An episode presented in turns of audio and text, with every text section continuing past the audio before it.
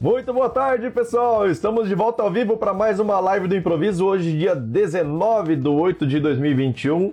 E é isso aí, cara. Já é quinta-feira, já estamos passando, já passamos da metade do mês aí. E vamos que vamos, o negócio tá andando muito rápido hoje, né? Hoje em dia. Mas é isso aí. Então, para quem não conhece, a live do improviso é uma live onde eu abro para fazer perguntas, para responder perguntas de vocês de forma aleatória, tá? Então vocês perguntam e eu respondo aqui na medida do meu conhecimento, beleza? Então, quem já tem pergunta aí pode mandar. A gente está ao vivo no YouTube, no Facebook, no Instagram e no Telegram em formato de áudio, daí nesse caso, né? Não sem vídeo. E a gente está aqui, beleza? Então, vamos lá. O Noni falou ali, já colocou o cabo? ah, cara, não coloquei, tô no Wi-Fi ainda, beleza? Mas vamos que vamos. Então, o pessoal tá chegando aí ainda, olha só, três espectadores no YouTube, não sei se tá atualizado aqui também, né, pra mim. É... Deixa eu ver, no Facebook não tem ninguém ainda e Instagram tem uma pessoa. Então vamos lá. O Irineu também falou ali, ó. Boa tarde, boa tarde, seja bem-vindo. Galera, vocês sabem que a live do improviso é totalmente improvisada, então não tem. É... Não tem nada programado aqui. Então, se vocês quiserem fazer pergunta, já manda ver, tá? Senão vou ter que dar um jeito aqui de improvisar alguma coisa. vamos lá. O Noni, af, é, não coloquei o cabo, cara. Mas vamos lá, André. Hoje a internet parece estar melhor. Naquele dia, ela estava esquisita mesmo, na terça. Vamos lá. André falou, boa tarde, boa tarde, seja bem-vindo. que mais? Vamos lá, galera. Tem três pessoas ao vivo aí, vamos falar, sei lá, qualquer assunto aí, vamos então. Deixa eu ver. É... Vamos lá, vamos lá. Gerenciadores de gerenciadores de banco que eu conheço do, do Firebird. Tem IBExpert, tem na forma gratuita, tem, já tem, muita gente me pergunta isso. Já tem suporte ao 4.0 no IBExpert? Já, já tem sim. E só que tem um detalhe. O IBExpert ele tem que ser baixado lá na versão personal, lá no site deles, que é o mais atualizado. Tá? Tem outras versões em outros sites é, para você baixar, só que às vezes não tá na última versão, beleza? A versão gratuita já tem. Deixa eu ver aqui, ó. O Noni falou assim, ó. Você outro dia me respondeu no canal sobre critério em join. É, fala mais sobre isso, acho interessante. Uh, deixa eu ver aqui, ó. Sobre, sobre junções. É interessante. É interessante a gente sempre cuidar com a forma que a gente faz junção. Inclusive, tem um vídeo. É, tem um vídeo meu agora, cara. Deixa eu ver se eu. Eu não tenho certeza se eu já soltei esse vídeo ou se ele tá programado, porque eu já gravei. Eu sei que eu já gravei. Se não saiu ainda, vai sair. Eu sei que tem um vídeo que já faz um tempo, já que saiu. Ó, Instagram já deu problema de novo. Sei que tem um vídeo que já saiu que ele. onde eu falo sobre é, as diferenças entre cada junção. Então, o que, que acontece? Uma coisa que você precisa ter muito cuidado nas junções é o seguinte: tudo bem, você vai ter o seu campo indexado, né? Muito provavelmente por conta de uma FK, dentro das condições lá da junção. Ah, sim, sim. Lembrei, o vídeo é o seguinte, eu vou falar, eu falei ou vou falar, né? Se depende de quando o vídeo sair ou se já saiu, que eu não me lembro agora. É... Que é o seguinte, por exemplo, se você tem uma utilização de join ou left join, faz total diferença na hora de escolher a indexação, do otimizador escolher a indexação. Por quê? Se você tem uma junção obrigatória e tem um filtro por esse campo lá, é... dessa segunda tabela, vamos supor, tem a tabela principal, tem a segunda tabela que está na junção, tabela 1 e tabela 2, tá? Aí você tem um filtro, é, tá fazendo um join com normal, sem nada na frente, ou então com inner, que dá na mesma.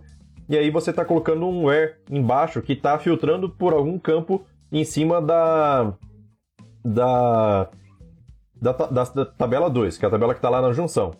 Se você estiver utilizando uma junção com join, a busca dessa tabela ali vai ser indexada, só que isso não vai comprometer a tabela principal. Por quê? Porque ele faz aquela busca obrigatória dentro da tabela principal. Agora, se você utilizar left join, a leitura da primeira tabela, se ela não tiver filtro nenhum, ela vai fazer uma leitura natural em todos os registros da tabela. Por quê?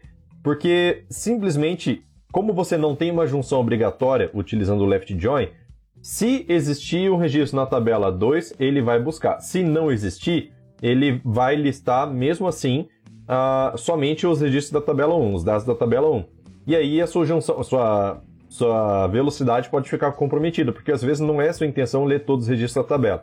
Então é interessante sempre utilizar é, nesse caso que você tem uma junção obrigatória, né, que deve ser obrigatório utilizar sempre o join ou inner join, é, para que você na hora de fazer o filtro consiga indexar também os registros lá da tabela principal. Beleza? a voz falhando aí. A voz e o Instagram falhando no, ao mesmo tempo. Vamos lá. Esse Instagram, cara, eu vou falar para você. Simplesmente ele fica doidão aqui, transmitindo tudo. Mas deixa assim. Tem um... Deixa eu... Cara, eu vou tentar ler aqui. Ah, perdi a pergunta do Instagram, cara. Perdi. Infelizmente. Eu vi que tinha uma pergunta ali, eu ia ler, só que eu acabei atualizando a página aqui e ela sumiu. É, então, pessoal, quem tiver no Instagram quiser fazer uma pergunta, dá, dá uma olhadinha no YouTube que lá é certeza, tá? Porque as perguntas do YouTube e do Instagram aparecem sempre aqui no. No, na tela, tá? Então vamos lá, ó. No... Deixa eu ver aqui as perguntas. Noni falou assim: ah, tá, já respondi ali. É... O Johnny falou assim, ó. É bom ter mais de um gerenciador de banco é, em um servidor para vários bancos, é, distribuindo ele em portas diferentes. Você fala assim, instalar várias instâncias do Firebird na mesma, na mesma máquina, só que com versões diferentes. Depende, depende. Assim, é, problema não tem, tá? Você pode fazer sem problema nenhum.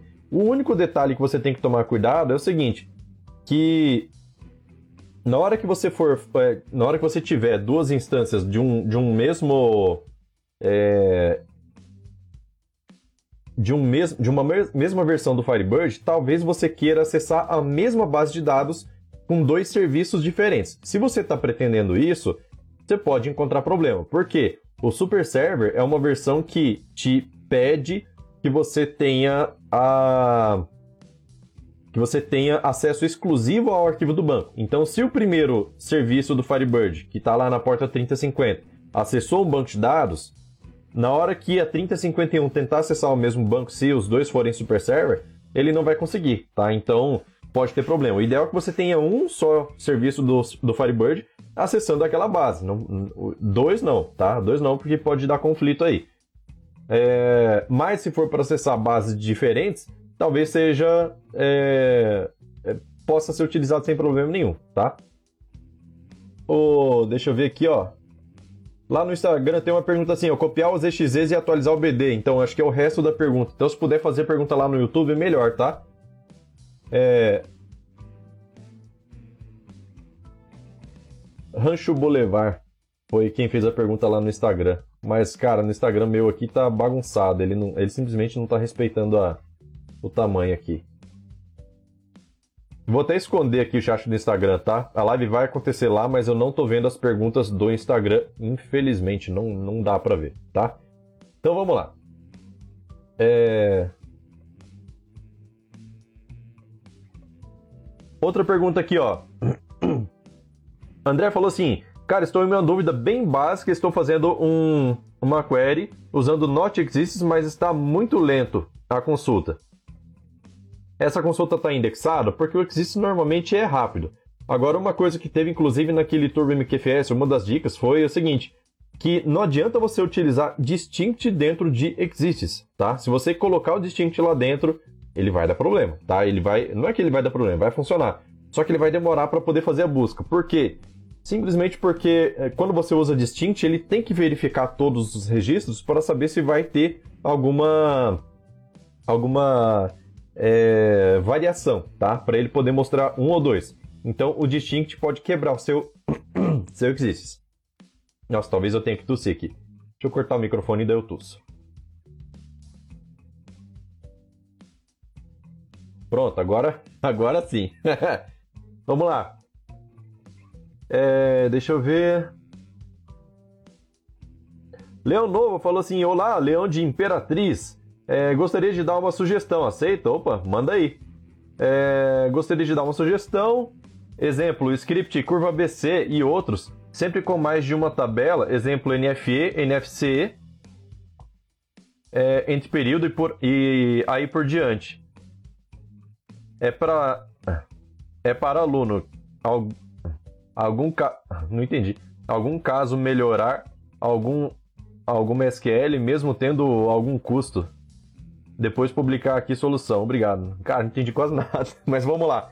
Assim, eu sei que o Curva ABC, que eu fiz lá na, tanto no, no canal aberto quanto para alunos, ele está envolvendo uma tabela só. Só que no caso de você precisar de mais tabelas, você vai precisar fazer a junção delas com Union, tá? E aí, no caso, acho que até sei do que você está se referindo, que você comentou comigo no Telegram, né? Que assim, é, vamos supor, eu tenho que fazer junção de duas, três, quatro tabelas, você coloca a primeira tabela, Union, a segunda tabela, Union, a segunda, a terceira tabela, ou Union all, beleza? Por fora disso, você pode ou não, se você quiser, colocar um select por fora lá para poder fazer a soma de todos esses registros. Então vamos supor que a tabela 1 vai, vai resu resultar em um registro. Tabela 2 resultou em, dois, em outro registro, só um também. Tabela 3 em mais um registro. Então você tem três registros, cada um de uma tabela, beleza? E aí você precisa somar tudo porque é referente ao mesmo produto, vamos supor. Daí, lá por fora, você vai fazer um select para poder totalizar esses caras agrupando pelo código de produto, certo? Então, na hora que você faz isso, você consegue ter a, a mesma quantidade de tabelas em um só lugar. Ou, se você quiser, você pode simplesmente, ao invés de fazer um select por fora, que fazer o select por fora é transformar todo esse conteúdo em tabela derivada. Quando você coloca o select é, dentro de um CTE, por exemplo, facilita para você poder construir sua query. Por quê? Porque, por exemplo, eu preciso ter uma massa de dados que aí, aí você coloca essa massa de dados, que é o primeiro select, union all, segundo select, union, union all, terceiro select. Coloca tudo dentro de um CTE e chama isso de dados, certo? Lá embaixo, dentro do for ainda, lá do seu, do seu for select, você vai fazer assim, for, abre a construção do seu CTE, coloca os seus selects lá dentro. E embaixo do CTE você vai colocar assim, ó, select, é, som, é, ID produto, sum do valor do produto, aqueles cálculos todos da curva ABC é, from dados, certo? Então é isso que você vai fazer lá para poder facilitar a construção, tá? Você pode escolher daí se você vai fazer com CTE ou então só com tabela derivada lá por fora, beleza? Deixa eu ver aqui, ó. É... Carmo falou assim, ó.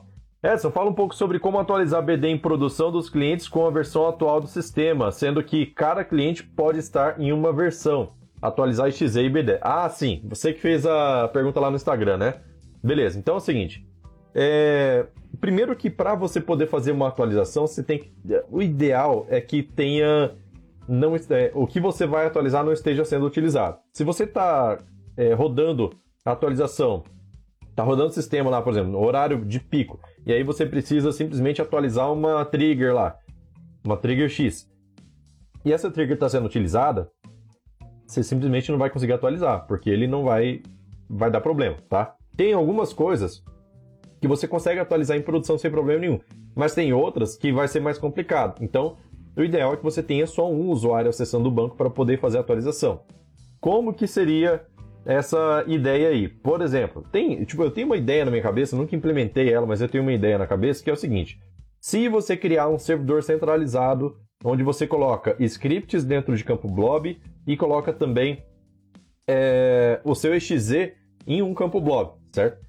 Daí, o que, que acontece? Esse banco ele pode ser acessado, banco Firebird também, ele pode, vamos supor que esteja em nuvem, tá? Ele pode ser acessado através de outros bancos Firebird, tá? Então, vamos supor, é, você tem uma lista de scripts lá que está tudo numerado, tudo na sequência certa que precisa ser executado. Então, primeiro faz criação de uma tabela, depois faz a inclusão de uma trigger em cima dessa tabela, depois faz, não sei, uma inserção de dados em massa lá, porque são dados pré-fixados, por exemplo, nessa tabela. E aí você pode jogar tudo isso, cada um no script separado, de preferência no script separado, só que com uma numeração. Pode ser um campo ID, certo? Daí, lá no seu banco que vai receber a atualização, você pode fazer uma consulta na tabela de scripts que precisam ser rodados, consultando qual foi a última versão que você já rodou nesse banco, certo? E aí você baixa esses scripts e faz executar através tudo através de PSQL, certo? Só que aí você precisa fazer isso no primeiro acesso do seu banco, tá? Ou então, de talvez seja o caso de você construir algum aplicativo que seja o, o atualizador do seu sistema para que ele faça essa busca desses dados em nuvem e comece a atualizar o seu banco, certo? Por exemplo, ah, identificou que todos os usuários saíram do seu banco de dados. Inclusive tem como fazer isso via é, post-event, que é um recurso do SQL também. Você fica monitorando lá. Quando, quando tô, se não me engano, a partir da versão 3.0 ou 2.5, não estou lembrado agora. Mas tem trigger de desconexão do banco. Então você verifica. Cada desconexão acontece, é, ele checa lá. Tem mais usuário conectado, além de mim e daqueles usuários de Garbage Collector, é, Cache Writer? Se, se não tiver, então manda um evento avisando o aplicativo atualizador, por exemplo, que, tá, que seja um serviço que fica rodando no, no, na máquina do seu cliente, que vai lá buscar na nuvem esses scripts da, da a partir da última versão que foi rodada, e aí, é, considerando o ID, né? E aí começa a executar naquele banco. Então ele roda isso automaticamente. Assim que todo mundo sai do sistema, ele roda. E isso pode acontecer no final do dia, por exemplo, certo? É, então, essa seria uma ideia de como fazer, tá? E aí ele identifica lá, bom, essa aqui é a tabela de scripts. Vamos lá para a tabela de exe agora, ver se tem alguma coisa para ser alterada. Olha, tem, é, sei lá, 3, 4 é, registros depois dessa atualização de exe. E aí você pode gravar o caminho onde fica esse exe para você poder baixar lá e jogar ou deixar fixo. Depende, depende do, da sua estrutura aí. Beleza? Acho que deu para dar uma ideia, né? é, é, um pouquinho trabalhoso, mas, mas fica bem legal. Fica automatizado, né? Uma hora que você precisa fazer uma atualização aí é, em massa dos seus clientes por conta de atender é, situações de governo, alguma coisa assim, daí você tem muito mais facilidade. Inclusive, se for incrementar um pouco mais essa ideia, lá dentro da, do banco em nuvem, você pode dizer para cada CNPJ de cliente seu qual é o que pode baixar a atualização e a partir de qual ou até qual é, até qual script, até qual versão de script ele pode baixar. Porque vamos supor, eu vou colocar uma versão em produção, só que essa versão eu não quero colocar em todo mundo de uma vez, porque ela é uma, é uma atualização muito grande, pode dar sérios problemas aí no cliente se tiver alguma coisa errada. Então, ah, tudo bem, foi feito todos os testes, mas tem coisa que é imprevisível. Então, o que, que eu quero fazer? Eu quero soltar só para um ou para dois clientes primeiro. Depois, os outros vão receber essa atualização. Então, o que, que você faz? Pode ou é, pode ter uma outra tabela para scripts especiais e aí o seu sistema checa também essa tabela. Ou então, é, você pode simplesmente liberar esse script para determinado CNPJ. Então, é, você pode ter uma tabela de scripts e uma tabela pendurada falando assim, quais são os CNPJs que podem receber esse script aqui. E aí você, é lógico, você vai fazer isso via sistema, né? Para você poder atribuir todos os CNPJs de uma vez só. Tem uma tabela de clientes, entendeu? E aí você libera todos os, o, os scripts ou só, determin, ou só alguns scripts para determinado CNPJ, o restante fica na versão anterior, por exemplo. Daí você vai testando, certo? Então fica bem legal dessa forma aí. É... Cláudio Newton falou assim, ó, é, Lucas, como faço para extrair... Lucas? Tem um Lucas? Vamos lá, é, é Edson o nome, né, é, como faço para extrair o decimal de um determinado número? Exemplo, é, 10,20 retornar apenas 20, preferencialmente como string. É, bom, se o seu número só tem duas casas decimais, sempre, tá? é, você pode fazer uma coisa, mas não é tão seguro. Olha só, por exemplo, é, não é tão seguro porque pode variar. Uma hora que aumentar a casa decimal para cima de 2, por exemplo, você vai ter problema. Pode usar a função write. A função write ela vai pegar é, uma quantidade de caracteres contando da direita para a esquerda. Então o número tem lá. Quando você coloca esse número dentro do write, vírgula, 2, por exemplo, que é a quantidade de dígitos que eu quero pegar da direita para a esquerda, ele vai lá no final da string, e nesse caso ele vai pegar seu número, vai converter para string. A diferença visual que você vai ter é que ele vai trocar vírgula, né, dependendo do gerenciador que você usa por ponto, né, que é o padrão que ele está gravado mesmo. Então ele vai pegar esse, essa vírgula de lá e vai é, é, trocar por ponto, daí ele vai pegar os dois últimos caracteres, certo? Nisso ele já retorna como string. Se você quiser você pode fazer uma conta também. Por exemplo, faz, tem lá 10,20. Você pega o trunc, certo? Que é a função para truncar valores, ou seja, ele não vai fazer nenhum arredondamento. Ele vai truncar a parte inteira do seu número e aí você subtrai a parte truncada menos é, a parte inteira, inteira sim, com casas decimais, o número completo, menos a parte truncada. Daí ele vai retornar para você só as casas decimais. Aí você vai conseguir ter isso daí, beleza? André Luiz falou, boa tarde, boa tarde, seja bem-vindo. Claudito falou assim, Edson, como faço para extrair... Ah, repetiu? Ou eu que repeti? Ah, beleza. ele corrigiu o nome ali, beleza. É... Show! Então, beleza. O Carmo já falou ali que a ideia da atualização ficou legal, que ele gostou. Então, pessoal, quem tiver mais dúvida aí, manda, beleza? Essa é a hora. Eu libero uma hora inteira aqui. Vocês sabem que eu não consigo responder os comentários no momento que eles acontecem. Normalmente demora aí algumas horas para conseguir responder. Por quê? Porque eu preciso produzir conteúdo para o canal. E se eu for responder todo mundo na mesma hora, fica complicado. Então, quem tiver dúvida aí, fica à vontade para poder perguntar, beleza? Essa é a hora. Lembrando que estou ao vivo aqui no YouTube, Facebook e Instagram. Porém, as perguntas do Instagram não estou conseguindo ver, tá? Então, é... deixa eu ver se eu consigo abrir de novo aqui, vamos ver. Ah, pronto, ó, consegui abrir a parte do Instagram aqui. Daqui a pouco ele vai dar problema, vocês sabem. Mas tá aí, ó. Então ele trouxe, beleza? É...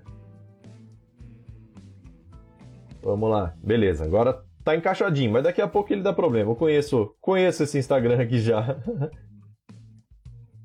bora, bora. Ó, já deu, já deu problema. Lá no Newton falou 0.20, mas é, removeu, ah, removeu 0.2, corrigindo, removendo 0, tá. É, é, exatamente. Essa conta que eu comentei dá para fazer. Se você colocar só o, o, o número completo menos a é, menos o trunc, ele vai te trazer um resultado que vai ser 0,20. Aí no caso você queria que ficasse apenas o decimal 20, sem, sem 0, né, nesse caso.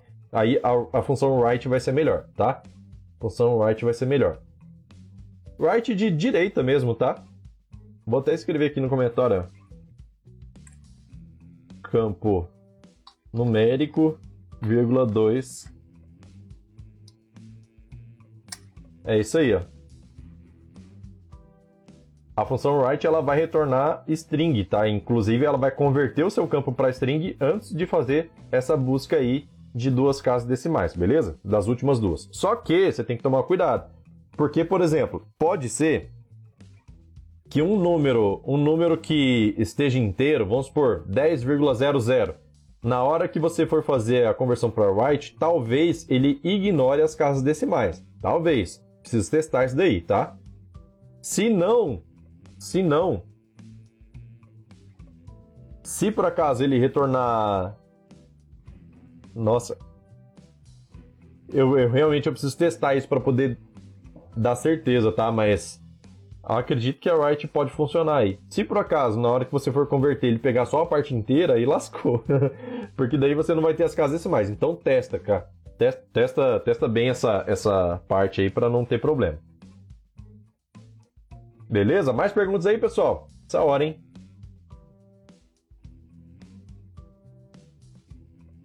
Bora, bora, bora, bora.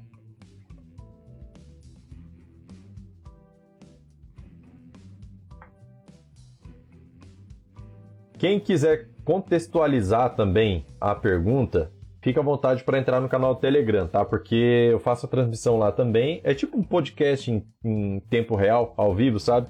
E esse tipo de podcast, você, eu consigo abrir o microfone aqui para poder a gente conversar. Daí fica mais fácil de contextualizar algum problema, beleza?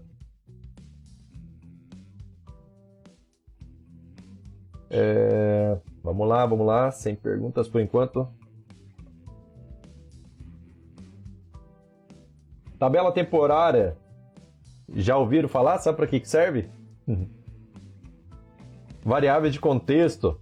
Hã? Sabia que tem variável de contexto no Firebird que você consegue passar um valor de uma trigger para outra trigger sem que esse valor esteja dentro de um campo específico? Tem como. tem como sim. A internet dando problema, dá uma oscilada, já voltou. Beleza. Nada de dúvida? Estão prontos para a prova?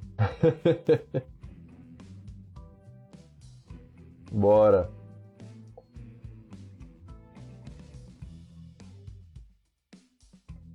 Bora, galera, bora, bora, bora. Bora fazer pergunta. Boa, chegou uma do OLAS aqui, ó. É, olá, sobre o Firebird.conf, onde é que podemos conseguir um ideal para usar na Saving Cloud?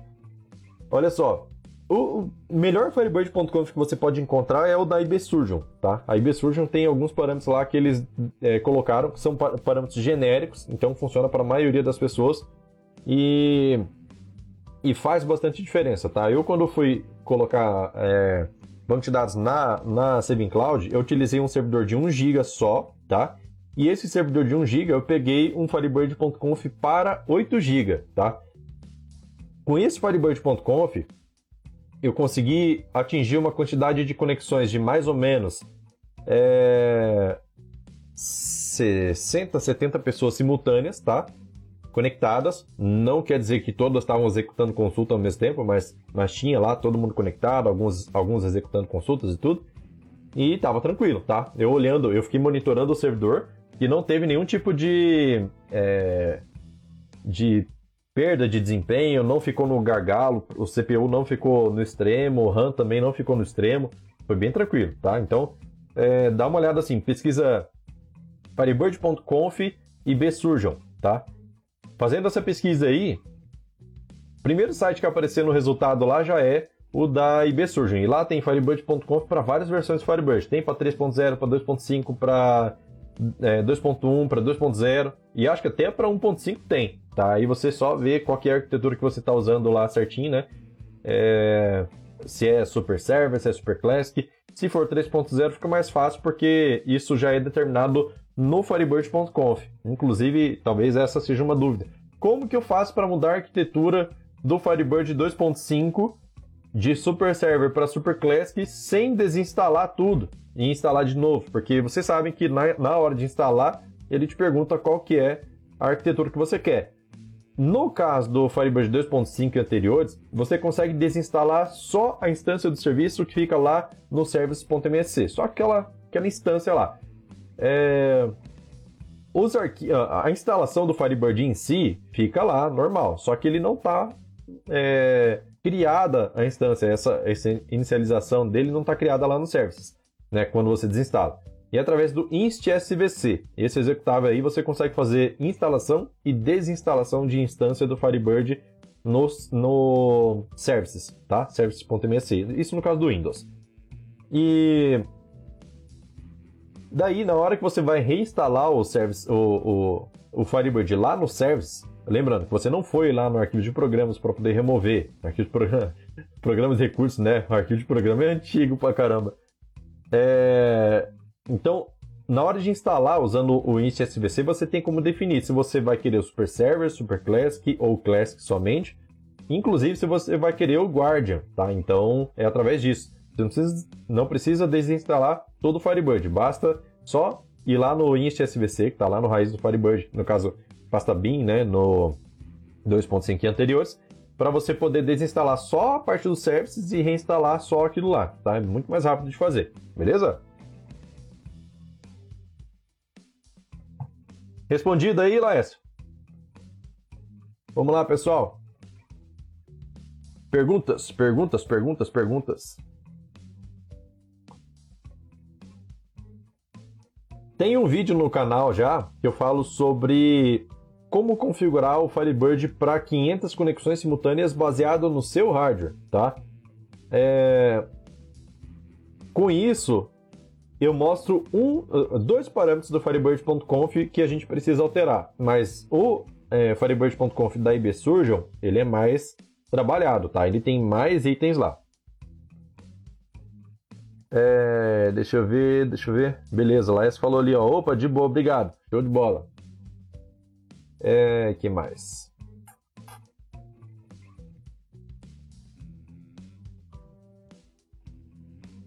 Bora, pessoal. Bora, bora, bora, bora fazer pergunta. Duas pessoas ao vivo no Facebook, 19 no YouTube, 20 agora no Instagram.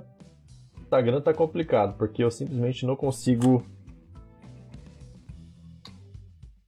não consigo enxergar aqui as, a, a, o chat das pessoas, cara. Brincadeira.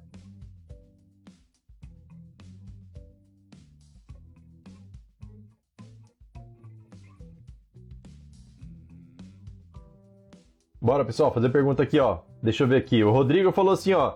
É, boa tarde, professor. Opa, boa tarde, tudo jóia. É, algum Firebird possui recurso nativo de reconexão? Não. Não tem. O que ele tem é a possibilidade de você aproveitar o cache que foi deixado é, se você se reconectar rapidamente. Tá? Então tem, tem essa possibilidade. A partir da versão 3.0, aquele Linger. É, deixa eu ver aqui. O Carmo falou assim, ó. É, falando em Saving Cloud, você acha que precisa criar uma conta ou um ambiente para cada cliente ou poderia ter uma conta só e um ambiente Firebird 3 com vários BD de diferentes clientes? Fale um pouco. Boa, vamos lá. É, olha só. Dá para você ter um ambiente só. Só que o que, que eu sugiro? Já vou aproveitar e dar sugestão de, de outra área aí, que daí já é sobre gerenciamento, tá? é, da sua empresa. Por quê? Porque vamos supor que você tenha um container só com todos os seus bancos de dados lá. Beleza. Ora, um banco de dados vai estar consumindo muito recurso e o outro banco de dados que é menor, ele vai acabar sofrendo, tá? Se você tiver uma quantidade de, de uso muito alta de um só banco de dados, você pode comprometer a velocidade de outros bancos. Beleza, então o que, que eu sugiro? Você pode ter um container geral para você colocar vários bancos de dados lá. E aí esse container geral ele pode ser é, o, o pacote básico, por exemplo, vamos dizer assim. Então, ah, beleza, você quer colocar seu banco em nuvem? Tem o pacote básico que você divide recursos com outros, outros clientes e tem o pacote Premium, por exemplo, que você tem um container exclusivo para você. Você paga um pouquinho mais, mas você não, não sofre com recursos. Porque daí, o seu próprio cliente, vamos supor, até mesmo aquele cliente que exige mais recursos, ele vai querer ter um espaço só dele, porque ele precisa de mais velocidade, por exemplo. Então você pode ter um container específico para ele, para que ele fique isolado dos outros clientes. No Firebird é, no Firebird 3.0 em diante, você tem o databases.conf, onde você pode ter configurações de, de banco de dados, é, é, de configurações de performance, na verdade, por banco de dados. Então você pode liberar mais recursos para um determinado banco de dados e menos recursos para outros bancos de dados menores, por exemplo. Para que um banco de dados pequeno não fique ocupando tanto espaço na memória na hora de fazer uma conexão e conectar alguns clientes lá. Alguns clientes, né? Então, eu faria dessa forma, tá? Eu faria dessa forma. Deixaria um container lá próprio para, assim, com, com vários usuários, aumenta ele um pouquinho, tá? Mas não precisa ter tanta sobra de recursos. É... Só que se alguém quiser algum privilégio, por exemplo, você pode colocar um container. E aí você oferece esse serviço. Aí você paga uma mensalidade, seu cliente paga um pouquinho a mais e aí você acaba lucrando com isso. Lógico, você vai, também vai ter o custo do seu server, né? Mas aí é questão de ver preço. Beleza? Emily falou assim, ó, create or alter trigger, é, protege, é, protege base, active on connect, tal, tal, deixa eu ver aqui, ó. Se o usuário for diferente de ADBC1266, then begin. Necessário para fazer alteração com sysdb. É, deixa eu ver. Tem a pergunta ali em cima, ali embaixo, ó. Deixa eu ler a pergunta primeiro. É, tem essa trigger que impede que o sysdba se conecte. É, eu criei, eu criei um usuário, é, roles dando todas as permissões, mas ele não consegue adicionar campo, criar tabela, etc. Tem como esse usuário fazer isso? Na verdade, tem. É... Qual que é a versão do seu Firebird? É a 3.0? Porque na versão 3.0 você consegue dar permissões. É, na verdade, assim, quando você dá permissão total, a pessoa vai, deve conseguir é, criar campo e tudo mais, tá? Esse usuário. Tem uma possibilidade que é a seguinte, vamos supor. Se você... É, existem dois tipos de usuários que, que mandam em tudo no banco de dados. Tem o SysDBA, que ele manda, além dele mandar naquele banco de dados, ele manda em tudo no Firebird. E tem o usuário que é o owner do seu banco de dados. Então, quando você faz um backup e você restaura esse backup com um determinado usuário que já está criado no Firebird. Exemplo, você tem um usuário admin lá que você criou. Se você restaurar o seu usuário com esse, o seu banco de dados com esse usuário, é, esse, esse usuário que você utilizou ele vai ser o proprietário do banco. E o proprietário do banco pode fazer tudo dentro dele, tá? Então, criar campo e fazer tudo isso. Então, existe essa possibilidade de você simplesmente fazer isso e ele vai conseguir fazer essas coisas. No Firebird 3.0 tem uma possibilidade de você dar permissões a nível de DDL, vamos dizer assim, que é, tem o DML, que é a linguagem de manipulação, Select, Update, Insert e assim por diante, e tem o DDL, que é a linguagem de alteração de estrutura, certo? É, gerenciamento de estrutura, criação de usuário, tudo. Então, você pode é, dar permissão para o seu usuário no Firebird 3.0 através dessa parte. O próprio BXpert, na hora que você abre lá aquele Grant Manager, ele vai te trazer as permissões a nível de Select, Update, Insert, Update. Você Select, Update, Delete, Select, Insert, Update, Delete, tá? Essas quatro, essas quatro operações. É, mas ele tem uma opçãozinha lá em cima que você muda lá o tipo de permissão que você quer dar de DDL para DML. Aliás, de DML para DDL. E aí você consegue dar as permissões lá. Você comentou ali que o Firebird é 2.5. Então experimenta fazer isso. Faz um backup da sua base e restaura ele com outro usuário. Esse usuário já vai ter acesso a tudo. Mas, de qualquer forma, é... se eu não me engano, existe sim a possibilidade de criar campos e tudo mais com outro usuário que não seja o SysDBA. Eu vou fazer teste para poder confirmar isso, tá? É... Mas aí eu, sei lá, aviso na próxima live, só me lembrar que daí, senão não vou lembrar de falar. Mas me lembra, ah, conseguiu testar lá, eu vou testar isso, beleza? Deixa eu ver aqui, ó. É... Vamos lá, vamos lá. De qualquer forma, essas triggers de conexão, é, não sei se você sabe, mas tem como você pedir para que elas não sejam executadas no momento de se conectar. O IBExpert mesmo, se você não fixar a senha do, do usuário, na hora que você manda conectar, ele pergunta lá é, se você quer rodar as triggers de, de banco de dados. Se você, se você não quiser, você desmarca, você marca lá, se eu não me engano é isso. Ele pergunta se você né, quer que impeça, aí você marca lá para ele impedir. Daí você consegue conectar e ele não executa essas triggers de onConnect, tá? Deixa eu ver aqui, ó. Samuel falou assim, ó. Tem como criar um índice com campo calculado é, e com não calculados, porque tem um select que tem um campo calculado e dois não calculados no where. Mesmo sem resultados, ele verifica muitos registros. Olha só, o campo calculado é uma expressão, certo? Então, na verdade, você não vai criar um índice em cima do campo calculado. Você cria em cima da mesma expressão que ele está usando. Então, quando você for fazer um, um filtro nessa tabela utilizando o campo calculado, você, na verdade, por dentro da maquinaria, você está usando um filtro pela expressão. Aquela expressão que seja um, um cast, um campo timestamp as date, por exemplo, ou um cálculo de idade. Tá? Então, você precisa ter essa expressão que forma o campo calculado dentro de um índice, tá? A mesma expressão. Aí você consegue indexar sem problema nenhum.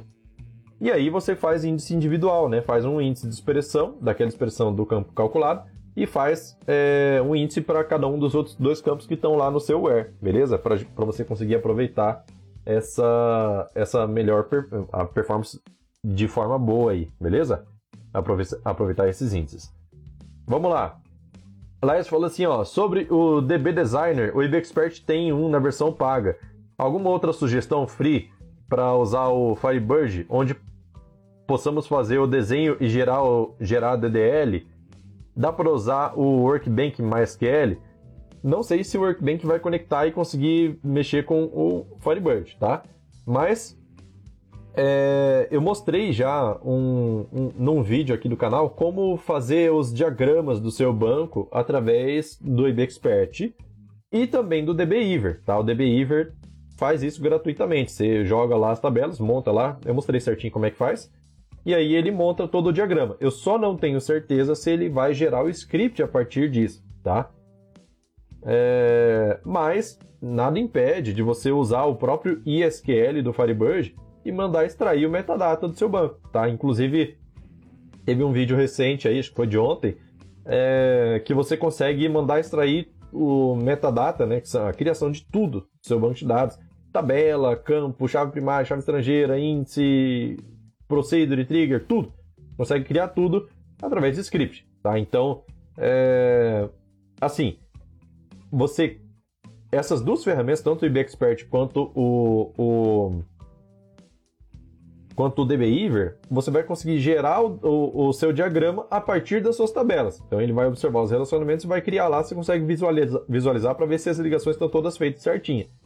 É, mas desenhar o seu diagrama para poder gerar o script, aí, cara, a única ferramenta que eu conheço que eu usei uma vez, isso foi na faculdade, e ó, tem tempo já, não sei nem como é que tá essa ferramenta hoje, é o ER-Win, tá?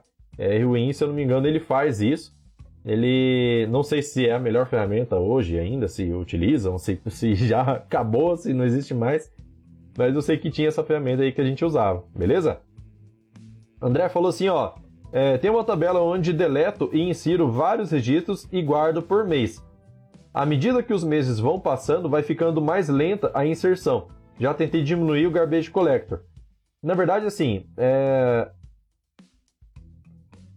dá uma observada. Ah, ele complementou ali, ó. Mas mesmo assim ainda fica lenta a inserção. Em alguns casos, se fizer backup store, às vezes melhora, mas não é sempre.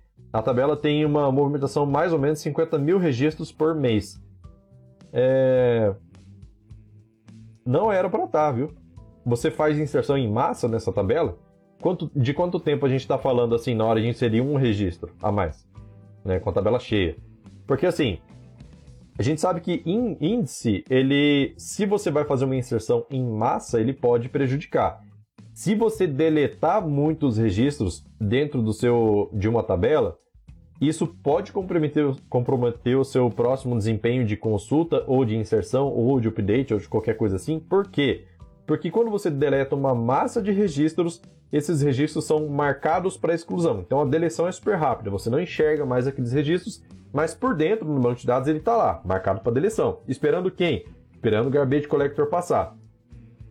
Toda vez que você faz uma deleção em massa dentro de uma tabela e você faz um select nela, o próximo select que acontecer nela, ele vai passar varrendo essa tabela com o Garbage Collector. Então o coletor de lixo vai junto lá e fica coletando tudo que está marcado para exclusão, certo? Para poder tirar fora.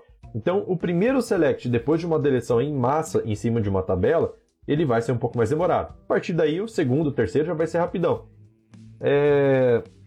Só precisa ter certeza é, se você realmente precisa deletar esses registros em massa, se é esse o seu caso. Às vezes nem é, tá? Mas assim, partindo para outra situação, quando a gente fala em inserção em massa de dados, quando você tem os seus índices ativados, você pode perder um pouco de performance, tá?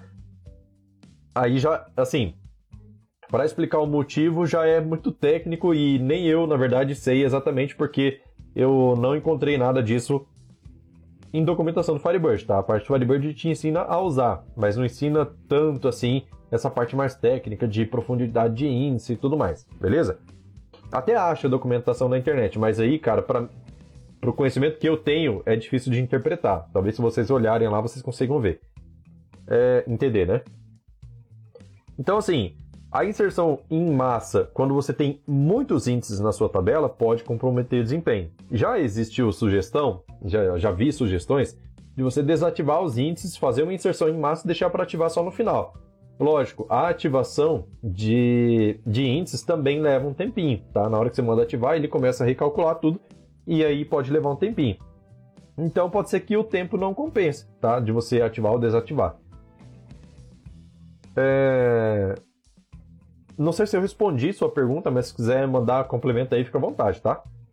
Emily falou assim, ó, no Firebird 2.5, 64 bits, com 800 usuários simultâneos, dá erro criando, tá, é, criando todas as conexões.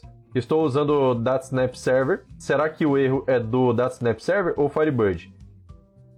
Olha, tem um vídeo no meu canal que eu quis testar o limite de conexões do Firebird, tá? E aí, para isso, desenvolvi um aplicativo que abre threads e essas threads, cada uma delas executa consultas aleatórias é, dentro do, do Firebird é, a cada dois segundos. Cada dois segundos. Então, Quando eu coloquei para executar esse aplicativo, eu, eu abri o aplicativo, criei mil threads, deixei executando e fui monitorando quanto tempo levava para retornar cada resultado. Daí eu consegui chegar no número de 5 mil conexões simultâneas, tá? Na minha máquina. Não é rede local, mas é na minha máquina. É... Todas elas executando consultas a cada 2 segundos. Então, 5 mil conexões executando consulta a cada 2 segundos, consultas aleatórias, tá? Então, ele não utilizou um cache, por exemplo. Talvez até tenha utilizado, mas era consulta aleatória no sentido de, assim, ah, eu quero todos os registros da tabela produto onde o ID seja maior que RAND, que é a função que retorna números aleatórios, vezes X lá, não lembro se era 1000 ou se era 100, alguma coisa assim, tá? Então, eu cheguei a fazer esse tipo de consulta para que ele buscasse cada vez uma quantidade de registros diferentes em cada uma dessas consultas, e foi até 5 mil, tá? Eu percebi que quando eu utilizo consultas não indexadas, eu consegui, é, com, com é, 5 mil conexões, eu consegui só com consulta indexada, tá? Eu percebi que quando eu estava com consultas não indexadas, muito menos do que isso, 2 mil conexões, por exemplo, só que ainda assim mais que 800, eu consegui executar, só que todas as consultas eram não indexadas. E aí, o comportamento que eu tive no meu servidor era o quê? Era é, CPU a 100%, e aí, quando o CPU chega a 100%, você praticamente acabou com o seu banco de dados, com a sua performance. Memória RAM não estava tão alta, né? tinha folga ainda de memória RAM, e o disco também estava uma leitura alta, tá? Então, nessa situação aí, eu percebi que só pelo fato das minhas consultas não estarem indexadas e ter muita consulta, ele sobrecarregou a minha máquina. Minha máquina tem 16 GB de RAM, só para só informação, né? É... Então, ah, outra coisa que eu percebi foi o seguinte, olha só. Eu não conseguia, na hora que eu utilizei o Delphi, inclusive, para poder fazer essa criação de threads, não foi com o DataSnap, mas foi, é... assim, quando eu criava mil threads, beleza, ele conseguia subir todas. Se eu tentasse criar mais que isso, duas mil, por exemplo, dentro do mesmo aplicativo, da mesma instância, ele falava que o limite de threads foi estourado. Então, então eu tinha que abrir um novo processo do aplicativo para subir as novas mil threads. Talvez seja alguma limitação do seu DataSnap, mas eu, eu recomendo você dar uma olhadinha no, é, no seu CPU, RAM e disco para ver qual que é o comportamento que eu tive quando eu estava com 5 mil conexões? CPU não estava no gargalo, não estava no, no, no, limite dele, estava com folga ainda. É... Memória RAM chegou lá no limite, no extremo. E disco também estava em torno de 15 MB de, de leitura, sabe? Então era pouca coisa. É... que mais? Ah, outra coisa, o Firebird.conf seu precisa estar tá bem configuradinho, tá? Se você estiver utilizando configuração padrão do Firebird.conf, ele gerencia mal os recursos do seu Firebird e ele vai começar a gerar erro lá no seu Firebird.log, tá?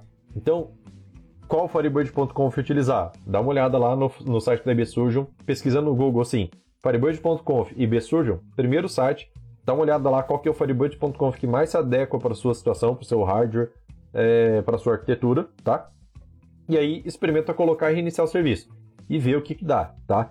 Já, várias pessoas falaram comigo já falando que estava com problema de performance, que o servidor está sobrecarregado e nem tinha tanta gente usando. Então, depois de alterar o, o Firebird.conf, melhorou bastante, beleza? É... O André falou assim, ó, nesse caso a tabela não tem índices. Ah, putz, a tabela é referente a lançamentos contábeis que são gerados no final do mês. Se o cliente for gerar mais de uma vez, eu deleto os registros anteriores e insiro todos os registros de uma vez. Então é natural que ele vai ficando lento por com o tempo, tá? É natural. Por quê? Porque imagina o seguinte: quando você tem uma tabela sem índice, é a mesma coisa que você arrancar as páginas de sumário de um livro de mil páginas. Então o que, que acontece? Você precisa encontrar uma informação dentro desse livro. O que, que você vai fazer? Folhear, folha por folha, página por página, ler ele inteiro para achar tudo que você pediu para procurar. Tá? Então, ah, eu quero achar todas as referências sobre fulano de tal.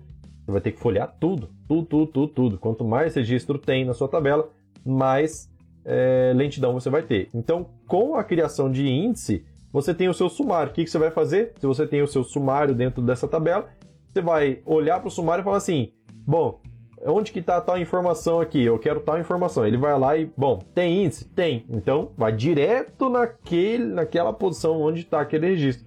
Então, a sua pesquisa fica muito mais rápida. Dá uma olhada, procura no, no canal é, Índice com Precisão Cirúrgica, tá? tem, um, tem um vídeo com esse título no canal que eu falo exatamente sobre isso, sobre é, como, é, como faz diferença você ter índice dentro de uma tabela, beleza? É, faz bastante diferença. Você vai ver, vixe, seu sistema vai ser outro. Cara, de verdade, olha, vai valer muito a pena. E é bem simples de fazer. Laes falou assim, ó. Só complementando, o DB Designer do AB Expert permite gerar o script a partir do DER, inclusive com procedures, é, checks, índices, generator, etc. DBEver nunca usei, vou testar, obrigado. Show de bola. Dá uma olhadinha lá, talvez ele consiga, tá? Porque o DBEver, ele não é um, um gerenciador só do Firebird, ele, ele, é um gerenciador geral. Cara, ele se conecta a tanto banco de dados que, assim, ele deve ser bem completo de recursos. Então, assim, talvez a partir desse... É, talvez eu não tenha visto, né? É, mas ele deve ter algum recurso para você poder extrair o script a partir dele, tá? Mais perguntas? Bora, pessoal, fazer pergunta aí. Temos nove minutos. Nove minutos de live, hein? No Instagram, infelizmente, eu não tô conseguindo botar o chat dele aqui, mas não, não tá tendo nada lá. Mas se alguém quiser perguntar alguma coisa lá no Instagram, tem que ser. Tem que ser. Tem que, tem que ir pro YouTube, tá? Ou pro Face. Deixa eu ver, deixa eu ver. Mais perguntas. Bora, pessoal, perguntar aí.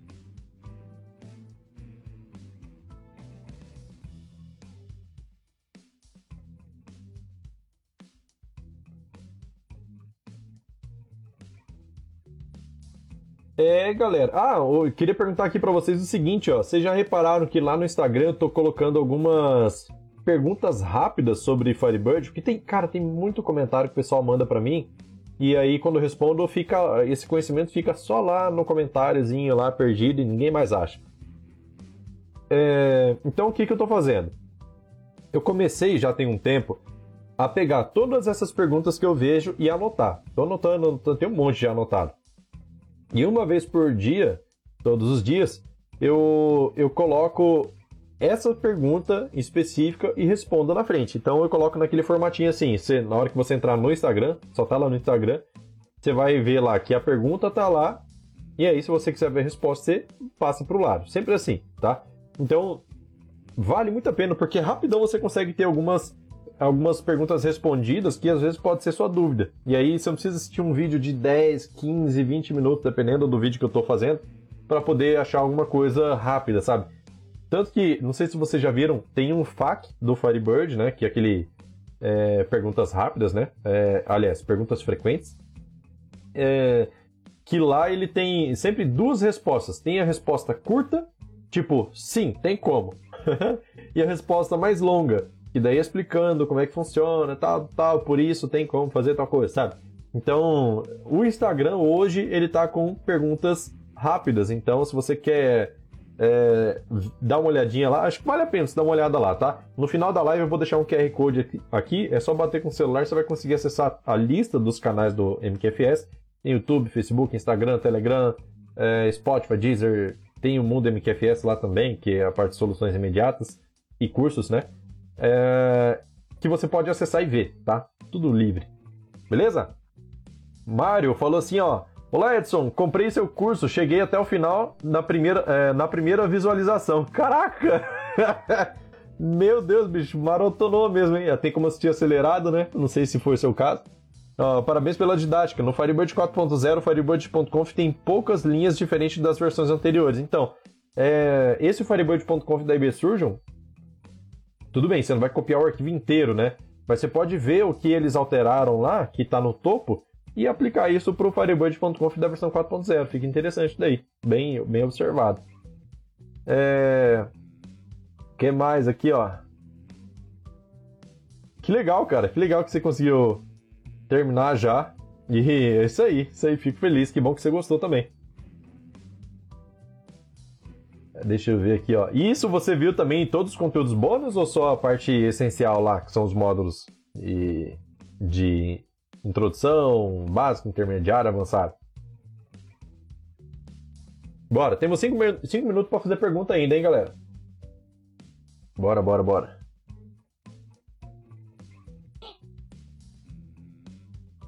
Tô meio esquisito hoje.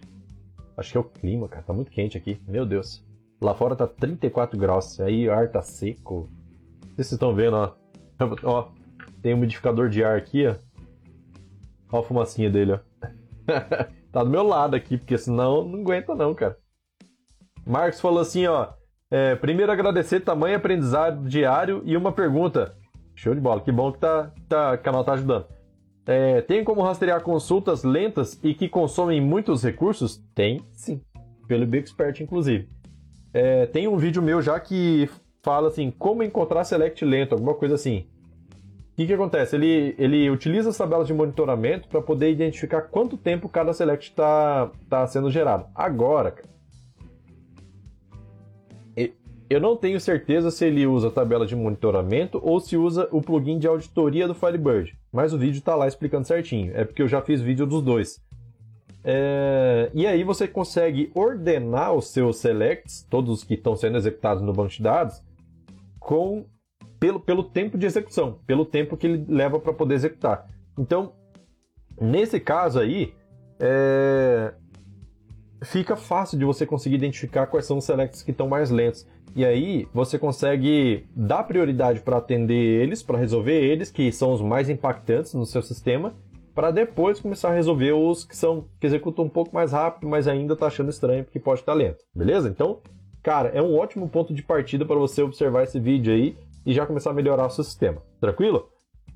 Laércio falou assim: "Epa, também sou aluno aí, ó, show de bola. Fiquei na dúvida sobre comprar, pois pela minha condição foi um pouco caro, mas fiquei muito satisfeito, inclusive com as atualizações. Show de bola, que bom, cara, que bom.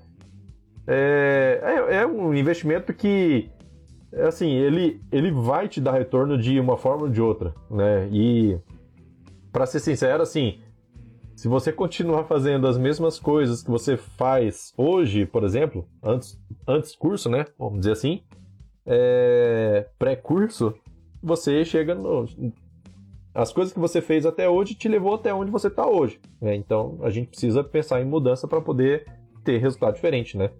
Como diz aquela, aquela, aquela frase, né? É, lou, loucura é fazer a mesma coisa e esperar resultados diferentes, né? Então tem que mudar sempre. Vamos lá, Laes falou assim, ah, acabei de ler. André falou assim, aqui em João Pessoa é quente, mas aí tá demais, viu? pra você ver. Aqui tem calor, mas não tem praia. É complicado, bicho. Complicado. Vamos lá, dois minutos. Dois minutos, dois minutos. O nariz tá. Tá trancado, cara. E não é nem resfriado, nada. É só pelo clima mesmo. Mas vamos lá, vamos lá. Dois minutinhos para perguntas. Não se esqueçam de visitar os canais, beleza? Essa live aqui, daqui a pouquinho ela vai virar podcast também. Então, o que, que eu faço? Eu pego ela, edito tudo certinho para poder transformar em podcast e aí levo para Deezer, para Spotify. E aí, meu amigo, você vai lá naquela esteirinha, vai andar na praça, dá aquela caminhada, bota o fonezinho de ouvido e tá aprendendo enquanto você tá andando. Ah, aí, é, aí é top, hein? De graça. Acabou a live, pode ir para casa, você sabe que passou uma hora já. Beleza? Vamos lá, vamos lá. Um minuto. Última pergunta, saideira. Vamos lá? Bora. Olha lá, o Mário falou assim, ó. Só posso dizer que valeu o investimento. Abraço. Show de bola, cara. Que bom. Que bom. Fico feliz por isso. Bora, galera. Bora, bora, bora, bora.